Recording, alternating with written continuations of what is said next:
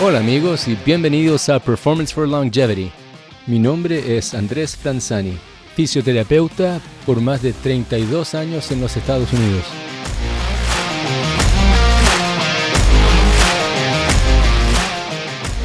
Hola queridos amigos de Performance.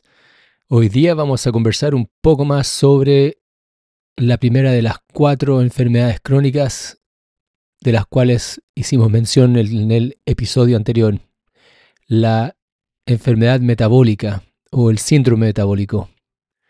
Les cuento que en los 80 un caballero por el nombre de Jerry Reven hizo una observación sobre algo que él llamó el síndrome X, que parecía correlacionarse de forma directa con la enfermedad cardiovascular, el cáncer y las enfermedades neurodegenerativas.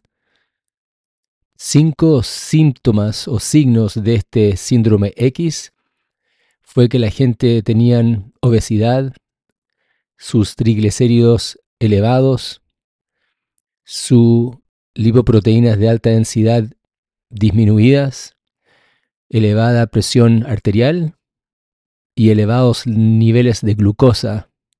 Y esto eventualmente se nombró el síndrome metabólico. En el presente, este síndrome se puede diagnosticar siguiendo el siguiente criterio.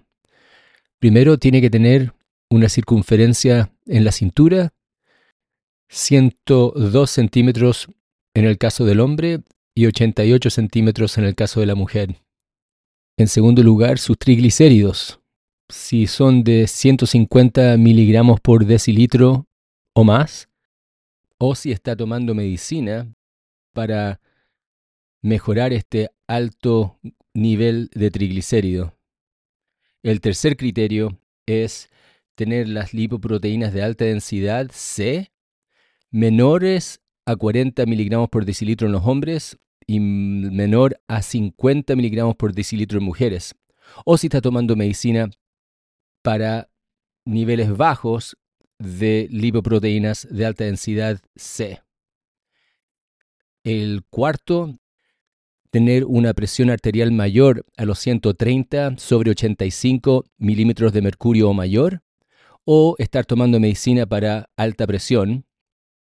Y finalmente, y el quinto criterio, es tener una glucosa en ayuno de 100 miligramos por decilitro o mayor, o estar tomando medicina por altos niveles de glucosa en la sangre. Y con estos cinco criterios nosotros ya podemos tener una base que define lo que es este síndrome metabólico y en el siguiente episodio ahondaremos un poco más sobre los efectos de este síndrome sobre nuestra salud y longevidad. Hasta entonces, queridos amigos, bye bye.